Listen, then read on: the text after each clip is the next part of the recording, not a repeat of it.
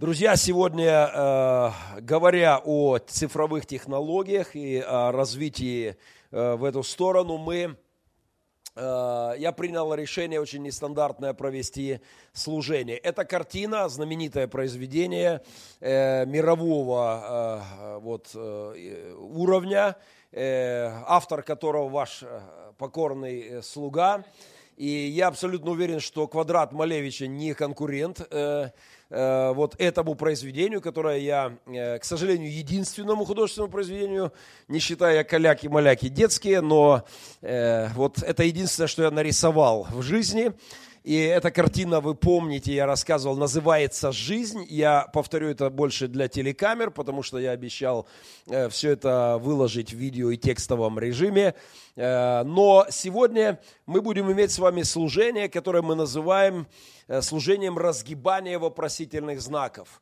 Напомню, суть этой картины состоит в следующем. Восклицательный знак – это детство. Это так я обозначил свое детство.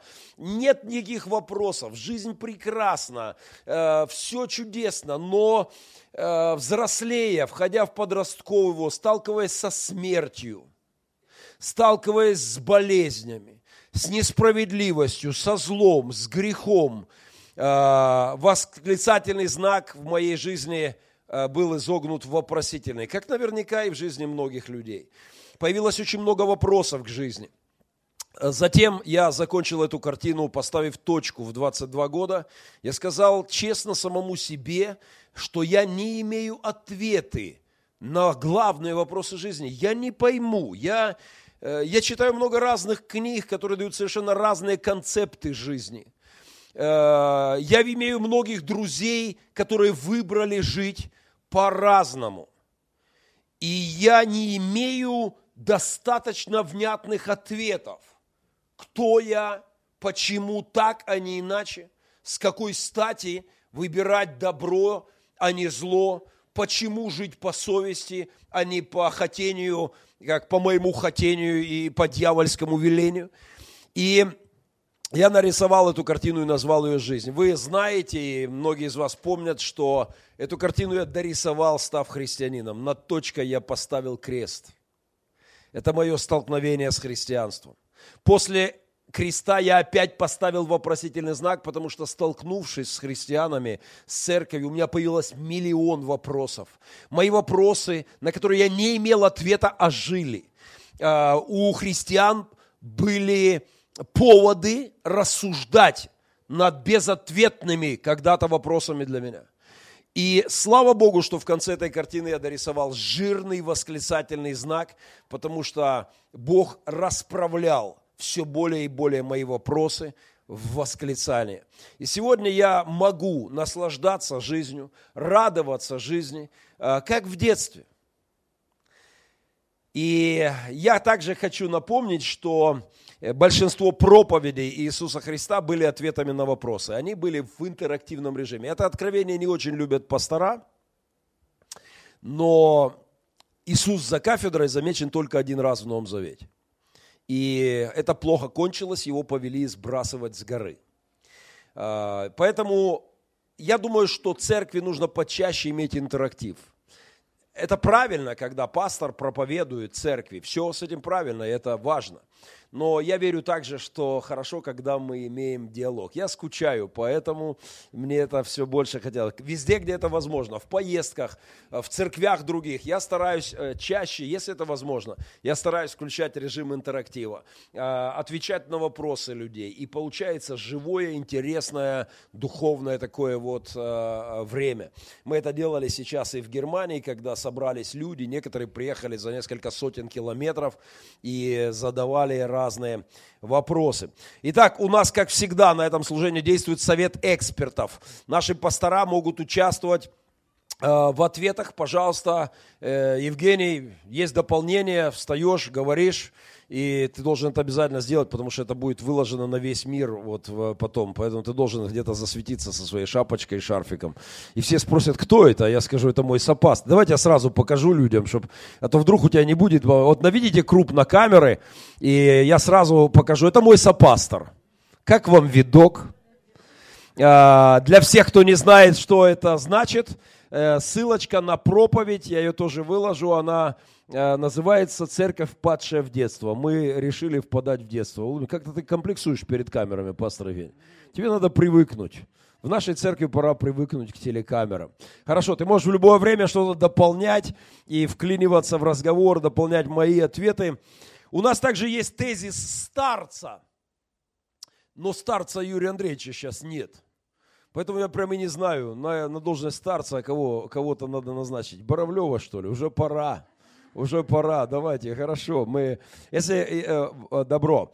Поехали дальше. Друзья, итак, сегодня я решил сделать вот что. Э, я не буду отвечать на ваши вопросы сегодня. Мы это делаем пару раз в году, но э, я выложил это в интернете и сказал, что я буду на этом нашем служении отвечать на вопросы друзей в социальных сетях. Поэтому э, так получилось. Меня, знаете, уже прозвали медийным пастором. И в этом есть определенная э, суть, потому что много лет назад Бог открывал мне о силе масс-медиа. Много лет назад Бог говорил о работе с телевидением. И э, социальные сети это действительно абсолютно уникальное явление, совершенно потрясающее, открывающее множество возможностей. И э, только у меня в моих страничках в социальных сетях, э, если все аккаунты собрать, это несколько десятков тысяч людей, которые имеют вот э, доступ, которые получают какие-то вот мои зарисовки, новости, репортажи, проповеди, мысли. А, и это люди со всей земли. Это удивительно интересно. Например, вчера мы обсуждали в социальных сетях вечернее мое происшествие в аэропорту. И э, в обсуждении ситуации в, э, в аэропорту киевском в Жулянах э, участвовали вчера люди со всего мира. И это удивительно. Там, там я сидел как раз кофейничал в ожидании самолета назад, и недалеко от меня уселась компания, шумная такая, ведущая себя как-то нагловато, и такой, знаете, громкий, откровенный мат просто на, на пол аэропорта. И я повернулся и достаточно жестко, э, обратившись к ним, говорю, эй, они даже не слышали, орут матом. Я говорю, алло, эй, эй! Я, что, поворачивается на меня? Вы что, говорю, на рынке, что ли? А ну прекратили материться.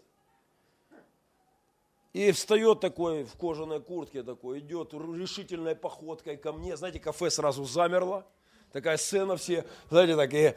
Э, но по мере приближения ко мне, знаете, э, как-то я вижу, походка все менее уверенная.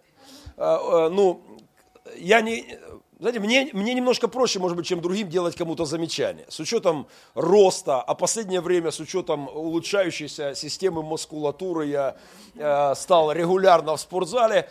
И он как-то так резко встал, пошел ко мне, все раз затихли. А, но по мере приближения, смотрю, походка плавней стала. И, а, и, и потом, подойдя, он протягивает руку, а я, знаете, в таких случаях руку пожимаю пожестче. Ну, так, чтобы как-то... Так, знаете, я был решительно так... И он мне... И его фраза меня, конечно, убила. Он говорит, я из прокуратуры. Я говорю, да хоть из космоса, братан. Че ты материшься на весь... Веди себя приличней. И он так как-то растерялся. А ты откуда на меня? Я из прокуратуры, ты откуда? Я, знаете, как-то сильно не обдумал, просто я говорю, я из Парижа, проездом. Эта мысль его как-то успокоила, он пошел дальше. Э, и знаете, вот эту вчера историю, дальше тоже было комично, оказалось, что он со мной на одном рейсе пытается зарегистрироваться, но он продолжал, он пьяненький такой, и его не берут на рейс. Э, надо сказать, к чести авиакомпании, они говорят, извините, э, вы не можете в таком виде лететь. И тут начинается совсем весело. Он говорит, да я пил с генеральным прокурором Украины, с пшонкой. Они говорят, простите, это не очень интересно, с кем вы пили, но вы да и вы шо, пшонку не уважаете? Я сейчас ему позвоню, а ну давайте начальство. И эта девчина сидит, и знаете, мне так понравилось, спокойно, с улыбочкой их этому учат, с улыбочкой говорит, простите, э, э, звонок э, любого прокурора меня в данном случае не интересует. Я, мне надо лететь. Пойдите прогуляйтесь, протрезвейте, и, может быть, вы еще успеете, если придете в порядок, сесть на самолет. Но в конечном итоге он так и не появился на борту, и, честно говоря, меня это порадовало. Просто вот такое поведение авиакомпании, несмотря на угрозы того, что он, видно, он поехал допивать с генеральным прокурором. Вот. И, но, во всяком случае, было достаточно комично. Я к чему? Что социальные сети стали серьезным явлением. И уже через две минуты это все было по всему миру. Конечно, мне предлагали ролик выложить, на видео снять это все. Вот, но э, и люди обсуждали, и это действительно явление. Поэтому я рад, что мы можем сегодня иметь такие вот коммуникативные э, нити. Итак, я сегодня отвечаю на вопросы, поступавшие и поступающие через интернет, через мои социальные сети.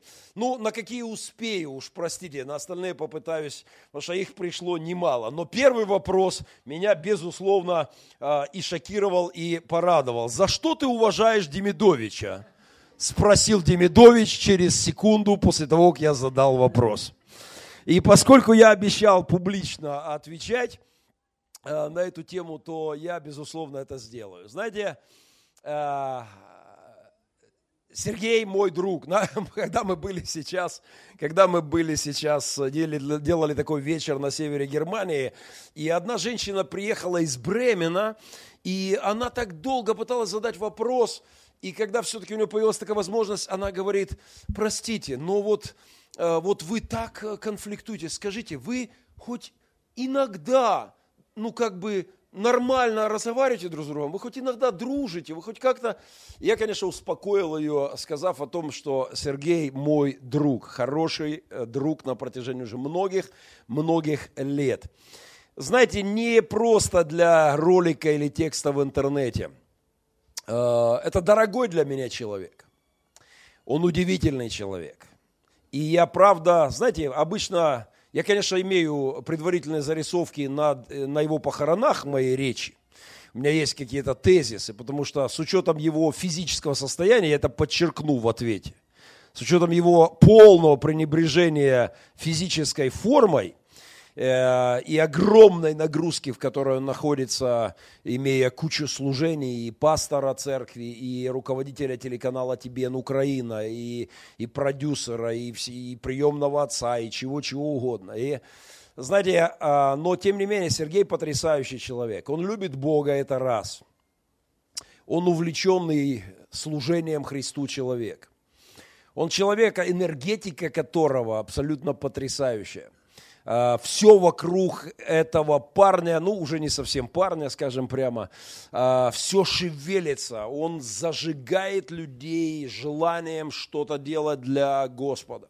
И для меня, правда, огромная радость вместе с ним служить, э, служить Господу. А, знаете, это благословенный человек.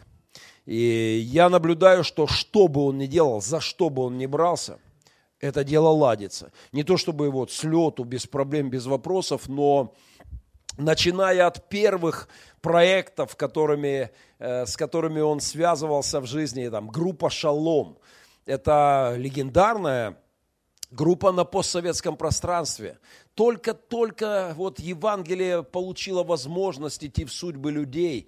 И Сергей с потрясающей командой, с Петром Дудником, создав классную команду, они сделали огромную работу на территории бывшего Советского Союза. Это одна из первых кассет с записями христианскими вот уже. Э, это одни из первых песен моей христианской юности. Это классика уже христианская, как «Старый крест», Э, старый крест, не броский, но лишь в нем. Да? Сергей благословенный Божий человек. Я, конечно, мог бы потратить на это все время, но мы перейдем сразу ко второму вопросу, который я получил. Второй вопрос был, за что ты не любишь Демидовича? Автор вопроса тот же Демидович. И поскольку он тоже активно, в, это, он, он первым заметил пост и первым начал со мной коммуницировать. И, а, знаете, а что, нарвался, пусть слушает. Э, бывает рисковат грубоват, придирчив. Э, ему бы надо было бы помягче с сотрудниками. Хотя мне, наверное, надо было бы пожестче. А во всяком случае, Олег Боровлев так говорит, что мне надо пожестче было бы. Но Демидовичу надо помягче, вспыльчив и слишком перфекционист. Вот, понимаете, э, вот это хорошо, это хорошее качество.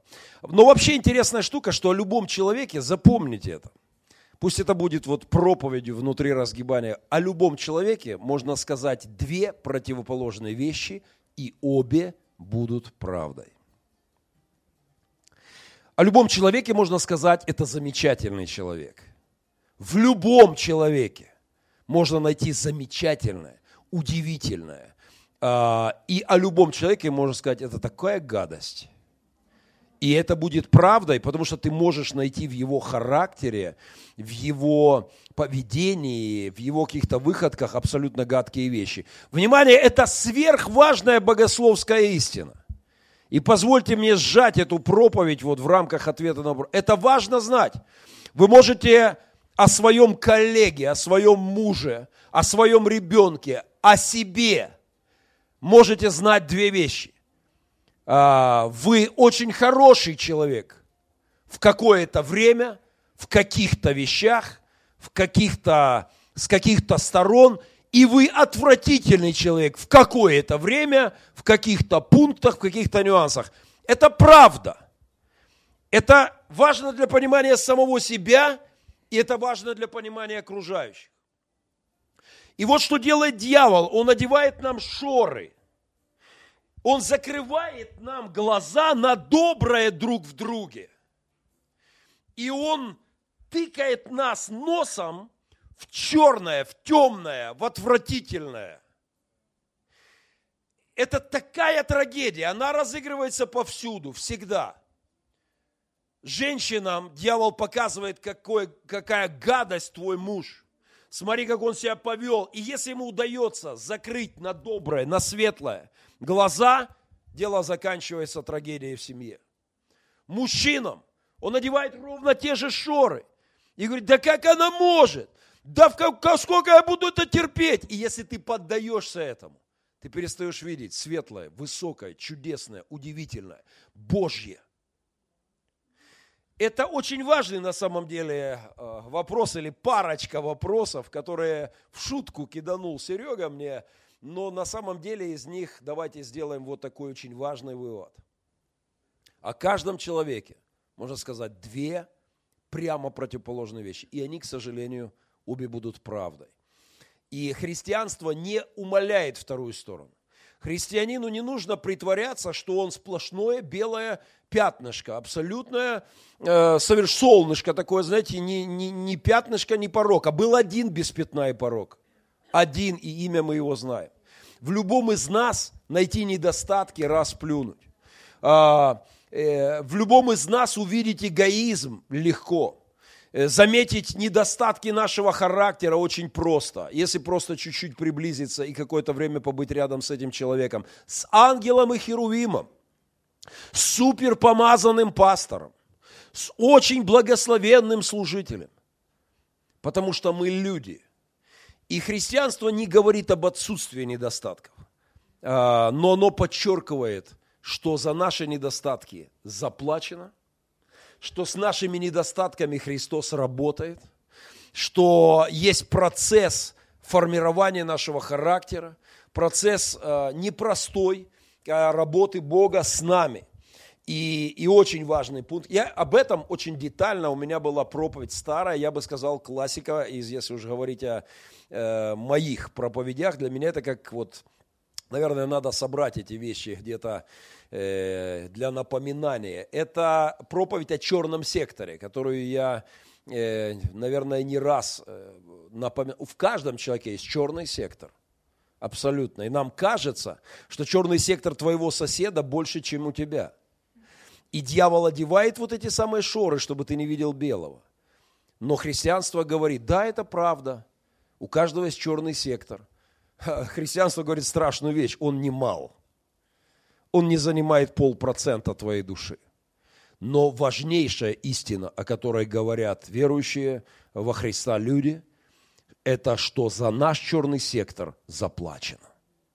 И тебе стоит смотреть на грехи и недостатки твоего ближнего через крест. Оплачено. Расчет произведен за это на кресте. И благодатью покрыто это. Это очень важная вещь. Это не значит, что с этим не надо работать. Но, но работа твоя над черным сектором соседа, к сожалению, очень небольшой имеет эффект колоссальный эффект имеет работа Бога над черным сектором человека. Но тоже это не так просто, и это не, не делается вот так даже Творцом Вселенной. Об этом скоро будет отдельная проповедь.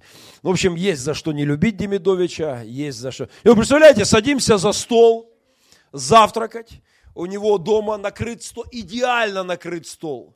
Э, все просто сервировано, все, все так, знаете, ложечки, вилочки, все так красиво, все аккуратненько. И вот мы садимся за стол, и этот, э, этот бурчащий, Аня, салфетки где?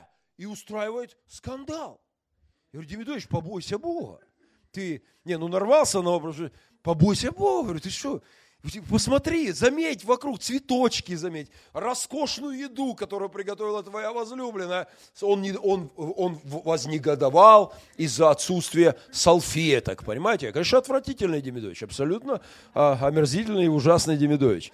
А, э, вопрос номер два Э, мы получили из Сан-Франциско. Так, мне надо не увлекаться, я слишком много могу. На Демидовича нельзя столько тратить время. Э, Ник Еро, Ерохин из Сан-Франциско задал следующий вопрос.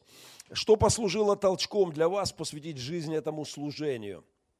Я думаю, что речь идет, безусловно, о Республике Пилигрим, потому что из длинного списка наших служений, служения детям-сиротам, пилигрима, семейных детских домов, усыновления, безусловно, более всего шокирует людей, вдохновляет.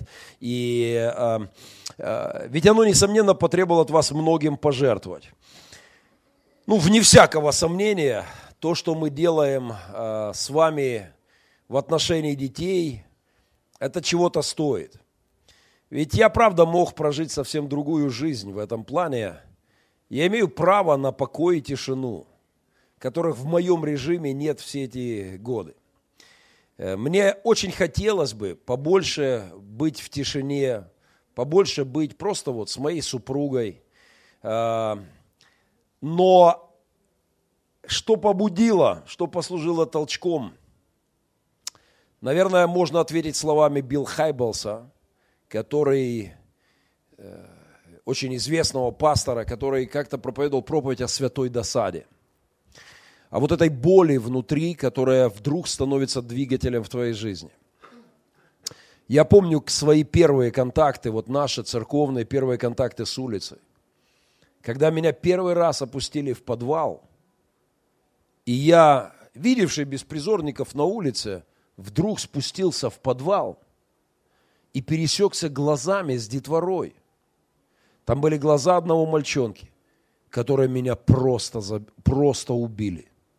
Я смотрел в них и отводил свой взгляд. Я опять смотрел в них и опять отводил глаза. Я не мог понять, что это. Уже позже, пытаясь проанализировать свои чувства, очень странные мысли, я понимал, что в этих глазах нету ничего. Ни радости, ни горя. А, ни веселья, ни печали, ни надежды и даже не безнадеги. Это просто были пустые глаза. А ему было-то 13, может быть, лет. И на руках нет живого места от наркотиков. И все детство проведено в подвалах. Вы знаете, я не мог долго прийти в себя. Эти глаза опять-опять появлялись передо мной. И, наверное, оттуда начиналось мое пасторское движение в сторону того, что мы должны хоть что-то делать. И мы, конечно же, не планировали э, становиться приемными родителями, создавать семейные детские дома, строить республику Пилигрим. Мы хотели, как все нормальные церкви, э, построить молитвенный дом вот на этом с вами прекрасном месте, которое Господь нам дал. Мы имели свои какие-то планы, но Господь просто лишил покоя – пришла какая-то печаль, пришла какая-то досада. Когда э, мы начали что-то делать церковью, собирать этот килограмм милосердия, э, готовили, наши люди готовили э, какую-то еду, ходить стали носить эту еду, и мы, как бы с этого начиналась работа. И когда мы услышали о первых умерших детях на улице, когда первые пацаны, которых вытаскивали из подвалов, довозили до больницы, они не успевали прийти в себя и умирали, это, конечно, становилось толчком. И, безусловно, это самый сжатый вариант ответа. Я думаю, что это можно сказать, что это святая досада, это вот та самая боль, это что-то, о чем болит сильно сердце, и оно становится двигателем. Понимаете, когда есть в сердце боль, когда есть она превращается в мечту о переменах. Она становится топливом для души. Вот, и вот этим, ну как, э, поршня шевелятся. Смотри, когда огонь внутри горит, и тогда, э, тогда шевелятся поршня. Я рассказывал, и вы, может быть, помните, что рядом с Титаником погибавшим стоял корабль совсем недалеко. Э, он мог успеть подойти и забрать всех людей с Титаника спасти всех. У него было достаточно для этого, чтобы всех людей забрать и спасти. Но у этого корабля была одна проблема. А, у него были погасли котлы. А, огонь внутри остыл. Они просто стали, как это, дрейф, да, я не знаю, как, как, как правильно сказать по морским терминам, брат Анатолий, на, на дрейф. Да, ну, а, ледовая обстановка была сложная, они просто остановились и дрейфовали потихонечку. Ну, может быть, там чуть-чуть теплился огонек э, в топках, но для того, чтобы эту машину включить, дать полный ход и прийти к Титанику, спасти людей, у них не было давления в печах. Я считаю, что очень важное дело для христианина – это боль. А, все лучшие вещи в моей жизни начинались с этой боли. Все лучшее, что я мог делать или в чем мог участвовать будь то наша с вами акция обрыдла, понимаете? Ну, 300 лет они нам нужны, эти наркоманы. Но когда ты видишь, как они умирают, когда ты видишь очереди из подростков под окна к оборзевшим наркоторговкам, то вот здесь появляется боль, и эта боль э, включается в движение. И в какой, когда в Африке у меня была сильнейшая депрессия, в первый мой визит в Африку, из-за жуткой боли внутри – и потом включились механизмы, которые в конечном итоге привели к разрастающемуся служению в феврале. Я еду опять с огромной командой в Африку. У меня уже не хватает мест – уже очень много людей, которые хотят ехать. Мне уже надо, можно ехать туда пять раз в году и возить группы. И все больше и больше будет спасенных детей и взрослых, которым мы послужим. Но начиналось это все с боли. Боль очень важный э, двигатель. Вопрос номер три пришел к нам из, э, из, из, из, из, не соображу откуда, Валентин Опря. Э, Валентин Опря Мукачева, Закарпаття. Е, е, дуже часто, ну давайте по-русски попробуем, потому что э, многие наши телезрители, они не, не поймут. Очень часто обвиняют старших от 27 лет и выше за то, что они никак не могут, э, а часто говорят, не хотят жениться. Честно говоря, такой э, підгін, підгін, підгін, такий підгін скоріше штовхає людей на неправильні кроки, а то й виходом із церкви. А, то есть вот такой подход а, подталкивает людей к неправильным шагам, а то и уходу из церкви. А, как такой молодежи оставаться верной даже тогда, когда ничего не светит? Такое ощущение, что неженатые, незамужние христиане от 27 лет и выше чувствуют себя хуже прокаженных. Хороший на самом деле вопрос. И хороший спасибо брату, э, брату Валентину за вот такой... Знаете, я думаю, что это и у нас в церкви, как и во многих-многих церквях, большая прореха. И давайте первое, просто услышим этот вопрос – и откажемся от всякого рода обвинений и наездов на людей, которые не могут создать семью по какой-то причине. А, Это первое. А? Женя в 27. Ну, ты успел, да, в 27 нормально. А, и, э, правда, потом в 35 тебя жена выгнала из дома, но это оставим в это. А, это детали. Это, как я тебя а, под, подернул. В 33 выгнала, потом опять приняла, да, это хорошо. Но, знаете, первое, давайте согласимся с тем, что создание семьи – это абсолютно ответственный шаг, и, к сожалению, в нашем мире очень сложный шаг. В силу слабости духа у людей, в силу того, что неверность – абсолютная норма, предательство э, стало просто нормой культур наших бросить, развестись, разделить семью э, без проблем. Это так легко сегодня. И, конечно же, все больше людей и мужчин, которых сердца где-то были ранены тоже. Не только девчонки страдают, но пацаны, э, раненые, молодые люди, которых предали, которым, э, которые, чувства которых остались безответными. Все это огромная трагедия. Это наверняка достойно отдельного большого разговора. Но вот в чем я уверен, что церковь не вправе осуждать людей, у которых семейная жизнь так или иначе не сложилась. Мы должны поддерживать, помогать этим людям. И в частности, одна из моих затей, которую мы все никак не реализуем, и я очень прошу пастора Евгения э, вернуться к этому разговору на собрании пасторов. Э, знаете, одна из трагедий состоит в том, что в церквях есть немало людей, которые хотели бы создать семью, и мужчин, и женщин, и парней, и девчат.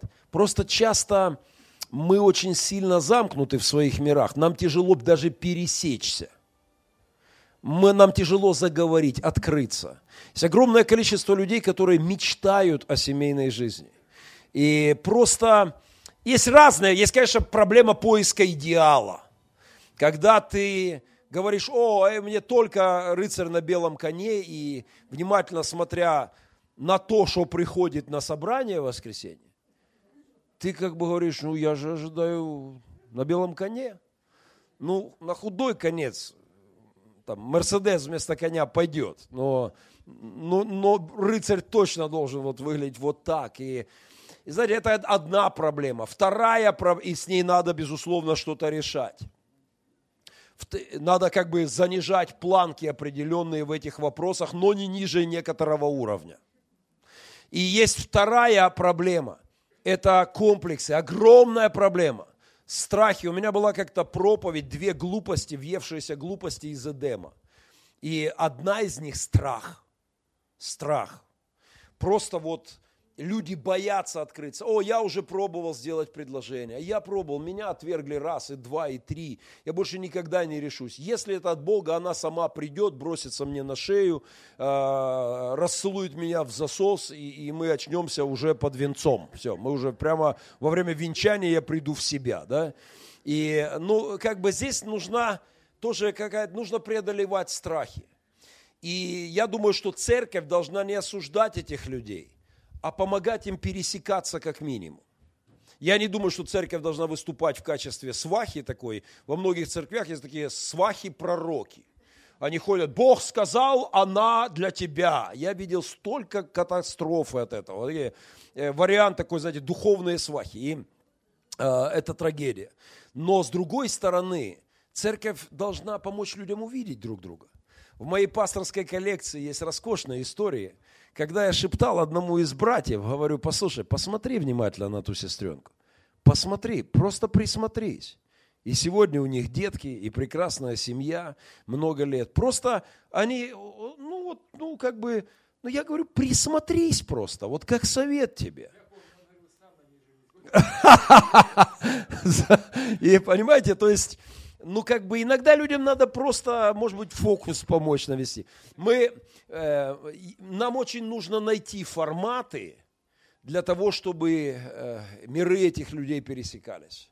Потому что в церкви, в церквях много одиноких людей. Может быть, даже это неплохая история для городского мероприятия, чтобы не семейные люди могли как-то вот, ну, собраться на какие-то вечеринки вместе, провести общение какое-то вместе, чтобы просто увидеть друг друга, чтобы просто, может быть, заговорить, пересечься, познакомиться, начать как-то общаться. Это важно, и, безусловно, церквям нужно думать об этом. Спасибо Валентину за вопрос. Вопрос номер четыре а, от э, Ирины Константинник. Константинник.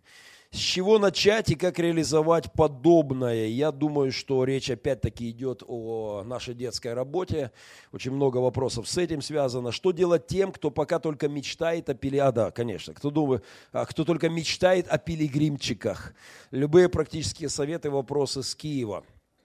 А, ну, нет простых советов. Но опять же, знаете, чтобы Э, говорить о служении детям, о детских семейных домах. Что-то должно загореться в сердце. Я бы, наверное, дал простой совет о детских глазах. Наш этот гимн Велатура, прекрасная песня Андрея Дудина.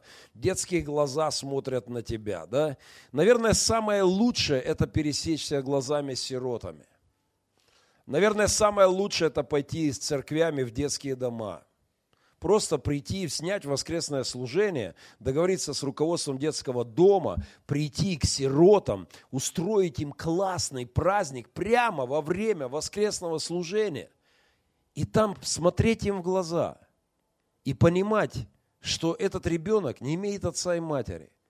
И что ты можешь стать, ну, как минимум, другом для него, наставником, а кто-то в силу юридических, духовных параметров, материальных каких-то вопросов, может стать и отцом и матерью. Наверное, лучше всего просто пересекаться глазами. Я рассказывал эту историю, э, мне делился кто-то в интернете, что каким-то образом мы вдохновили э, людей – пастора какой-то церкви, у него появилась идея. Он э, сделал такую вечеринку и сделал шашлыки, мясо и пригласил э, всю свою церковь на шашлыки. И люди пришли с охотой, что ну хороший повод собраться, поесть мясо, шашлыков, классно. И, но он не говорил, что на это же мероприятие он пригласил сирот из местного детского дома. И он рассадил их между членами церкви. И я читал те короткие отзывы о том, что там происходило. Наверное, лучший способ двинуться в сторону служения сиротам и максимальной степени служения сиротам, это в сторону того, чтобы забрать их в семьи, это пересекаться с ними глазами и позволить Богу разжигать вот ту самую святую досаду, уже упомянутую сегодня в наших, э, в наших сердцах. И как-то быстро время летит, ну хотя бы пару вопросов мы еще успеем Андрей Корнейчук. Приветствую, далекий и незнакомый друг Геннадий. Сейчас разберемся, откуда это. Красноярск. Ну, не такой уж далекий, мы туда на велике доехали. А, приветствую, далекий, незнакомый друг Геннадий. Как думаешь жить после того, как внимание со стороны, после такого внимания со стороны СМИ? Как не откатиться и как найти силы идти выше? Очень хочется, чтобы не ослаб и не сбавил ход, молимся. Э, знаете, мы действительно находимся в уникальном положении, это правда. Я еще раз подчеркну, что такого количества СМИ, пресс-конференций, журналистов, э, фильмов, снятых о нас, лауреатов фестиваля. Э, да, ну, э, да, то есть он побаивается за меня. И и, и надеюсь, не без основания. А, нет, в Красноярске нет. Если бы это было из Кемерово, он бы мог это иметь. В Красноярске мы имели роскошную пресс-конференцию, телеканалы, репортажи, прекраснейшие слова чиновников в наш адрес. И знаете, 98% э, э, репортажей, фильмов, материалов, публикаций. Я продолжаю бесконечное количество давать всяких интервью для разных изданий. И э, продолжают сниматься фильмы. И вы знаете, этот фильм Геннадий, э, совершенно умопомрачительного какого-то уровня. Э, безусловно, здесь есть как бы какая-то ну, опасение, да. Ну, помните этот старый римский э, рецепт от кого-то из римских философов? Я сейчас переслушаю такой цикл программ, небольшие программки а, философов Рима и Древней Греции. И там, помните эту историю, когда возвращавшегося, они делали триумф, э, когда кто-то одерживал какие-то победы, жители Рима организовывали триумф. И торжественный въезд, огромный праздник, ну вот победа какая-то. И когда этот триумфатор с победами возвращался, э, мудрецы, они представляли специально, я не помню, как он назывался, кто-то, может быть, подскажет. И он шел за, э, за ним, хлопал по плечу и шептал на ухо, помни, что ты всего лишь человек. И вот это важная вещь. И знаете, на самом деле, э, не думаю, что я надеюсь, во всяком случае, что я не превращусь в распальцованного пастора э, со звездой вот здесь во лбу, и такого, знаете, как за, зазвездившегося. Во-первых, мне мои пацаны э, как-то, они заземляют меня в ежедневном режиме. Во-вторых, э, греховность души моей э, напоминает мне о моих немощах и слабостях в ежедневном режиме. И я далек от идеи того, что я достиг какой-то супер святоотеческой, монашеской какой-то святости, немыслимого масштаба. И, а, и даже те же киношники, которые делают этот фильм «Геннадий», я прекрасно понимаю, что они, ну, как бы, как их задача, ну, как бы подать такой образ, отчасти идеализированный, да, Э, как бы такого супермена. Но я-то прекрасно понимаю, что, э, что это не так. И что мы все обычные люди. Это очень важная вещь. Поэтому я надеюсь, что избыточное внимание СМИ... На самом деле я устаю от этого. Если, конечно, было интересно первый раз, когда тебя показали по телеканалу. Вау! Ты что, меня по телеку показали. У меня и сейчас есть такая шутка, когда кто-то подходит и говорит, а я вас видел по телевизору. Да, меня пару раз показывали. Но это было интересно первые, может быть, пару раз.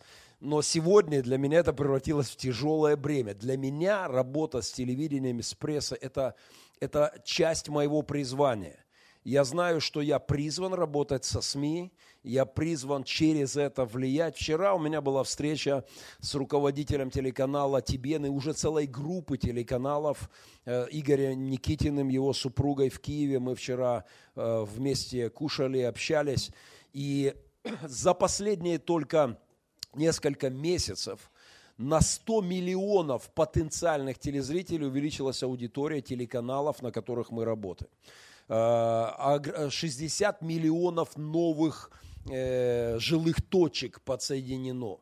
И проекты совершенно умопомрачительные. Выходы сейчас на, на спутниковые каналы. С 2012 года все телевизоры, которые производятся, в них потенциально вложена возможность смотреть телеканалы, группы, вот, э, группы, которые мы представляем и в которой мы служим.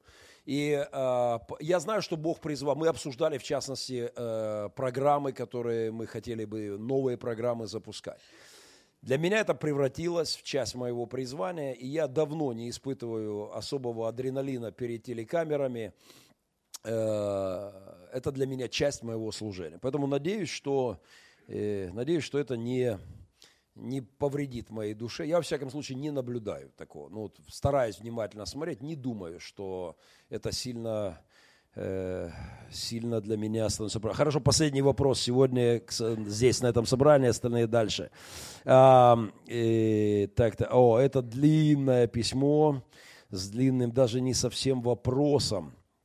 Это длинное письмо, анонимное, но от э, женщины, у которой она просила не называть ее, и она говорит о том, что меня побуждает обратиться к вам желание научиться стать авторитетом для подростка. У меня под опекой трое внуков.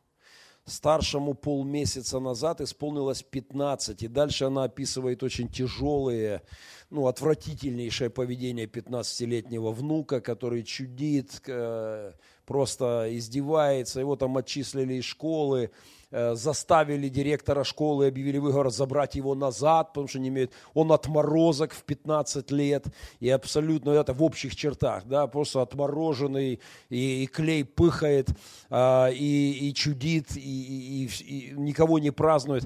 И она говорит о проблеме отцовства, о, о том, что не хватает отца, наверное, конечно. Конечно, наличие отца, авторитета в семье – намного проще. Я абсолютно не знаю, я не могу себе представить, как моя супруга, если бы она была одна с детворой, а, я уезжаю на неделю, они садятся ей на шею, свешивают ножки.